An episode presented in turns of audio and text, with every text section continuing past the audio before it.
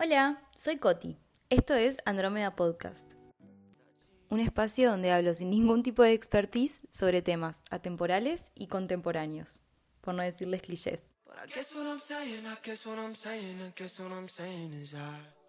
Encuentro sumamente curioso la percepción de la sociedad sobre los desequilibrios emocionales y o mentales.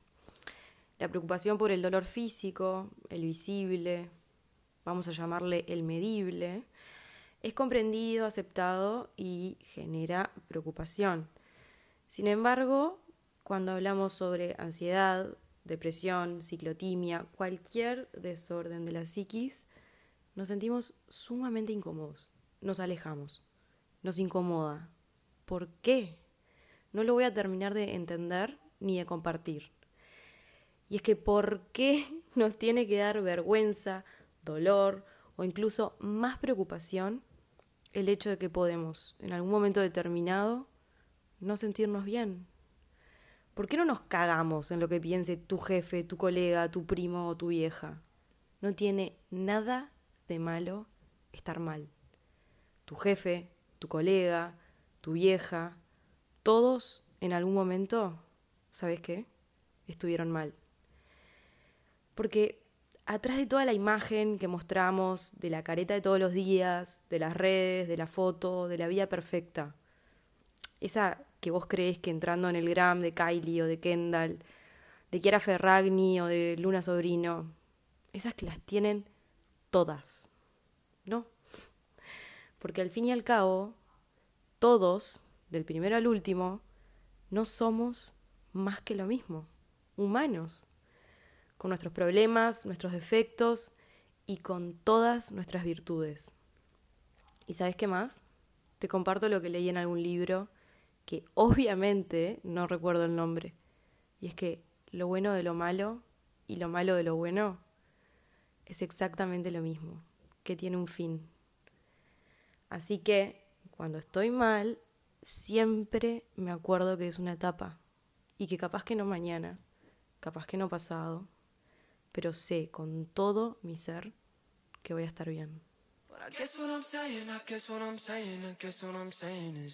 El texto anterior fue un mail que me escribí a mí misma en un pésimo día de trabajo.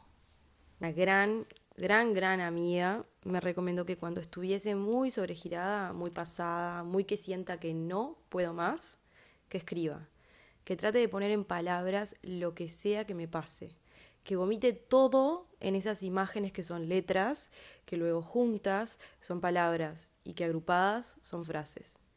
Y que después todo en su conjunto cobra sentido. Y es que así empecé a escribir. Y así arranqué a poder entender qué mierda me pasa en un momento de sobregire. Y por lo tanto de aturdimiento, como fue en el caso anterior del mail, que estaba en un nefasto día de trabajo. Ojo, Creo que es válido aclarar que los sobregiros no son necesariamente de cuando uno se siente mal. Esos pozos de algunos días o semanas. Están también los picos de cuando me siento excepcionalmente bien, que también es otra forma de aturdirse. Porque los picos no los encuentro positivos. Porque cuando estoy que me creo Pampi y Superwoman, o las dos a la vez, y que todo lo puedo, eso es casi maniático. Con su permiso, psicólogos y psiquiatras por entrar en un lugar que claramente no tengo ningún tipo de know-how. Pero en fin, ¿a qué me refiero con maniático? Es que todo se hace una ilusión, es un side effect del pico. A ver, tampoco es que me quiera tirar abajo. Soy esas minas que siempre le dan para adelante y que cree que con la suficiente perseverancia todo lo que te propongas, tarde o temprano, sale. Pero te repito, el pico, uff, qué peligro. Es como un mono feliz, pero con escopeta. Y en el pico, la balanza pesa para la izquierda o para la derecha y no nos deja estar centrados y poder razonar con todo lo que somos. Y es importante poder entenderlo. Porque bueno, vuelvo un poco a la frase de que lo bueno de lo malo y lo malo de lo bueno es exactamente lo mismo. que tiene un fin? ¿Qué es a lo que voy? Qué importante poder reconocer cuando uno está en cualquiera de las dos situaciones. O sea, el pozo o el pico. Por algo es que siempre se repite el no tomes decisiones importantes ni cuando estás muy triste ni muy feliz. Porque cuando volvés al centro, cuando los dos platillos de la balanza quedan a la misma altura, ahí te tenés que hacer cargo de cualquier decisión que hayas tomado en el medio de la tormenta o en el medio de una nube de felicidad. Porque el reconocer cuando uno está mal o demasiado bien, a veces es mucho más difícil de lo que creemos.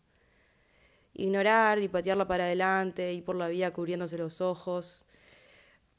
Capaz que una mejor analogía sería incluso decir que miramos para afuera y no ver hacia nosotros mismos, es mucho más fácil que la capacidad de reconocernos bien o mal. La ignorancia es la manera más simple de poder ser feliz. Y es que es como dijo Rolón, abro comillas, nadie puede ser completamente feliz sino al costo de una cierta ignorancia. Pero esta ignorancia no está al alcance de cualquiera. Cierro comillas. Ese es uno de los problemas de algunos de nosotros, ¿o no? El no poder ser ignorantes o negligentes con la realidad en la que estamos sumergidos. Porque la felicidad, eso que todos buscamos, en realidad siempre la tenemos ahí. La felicidad no está en esos picos donde uno se siente superwoman, donde en el trabajo sos la uno, donde con tu novio estás en un momento increíble, o cuando los tenés a todos que caen como moscas. no, no. La felicidad es ese ratito con tu perro, tirada en el piso. Es esa chela que compartís con tus amigas de facultad que no las veías hace tiempazo. Y te acordás de cuando no dormiste durante 36 horas para hacer una entrega. O cuando te vas un fin de para afuera con esa vieja amiga de la escuela y hablas de todo. Y te deja que tu perro se suba a la cama a dormir. Porque sabe que vos lo dejás. La felicidad son esas amigas que les decís que vengan a casa ya, por favor, y a los cinco minutos tenés a ella que vive a cuatro cuadras y a la media hora están todas ahí, al firme, acompañándote. Es ese amigo que le decís, por favor, me puedo ir a dormir a tu casa y no te pregunta por qué, te dice que vayas. Es ese amigo que más que un amigo es un hermano. Porque todos saben cuando estuviste mal, pero no lo hacen en el centro de la conversación. Porque entienden que todos somos humanos. Porque todos en determinado momento pudimos estar mal y porque no te juzgan por haberte equivocado. No te juzgan por haber estado mal, por haber sido un zombie durante meses.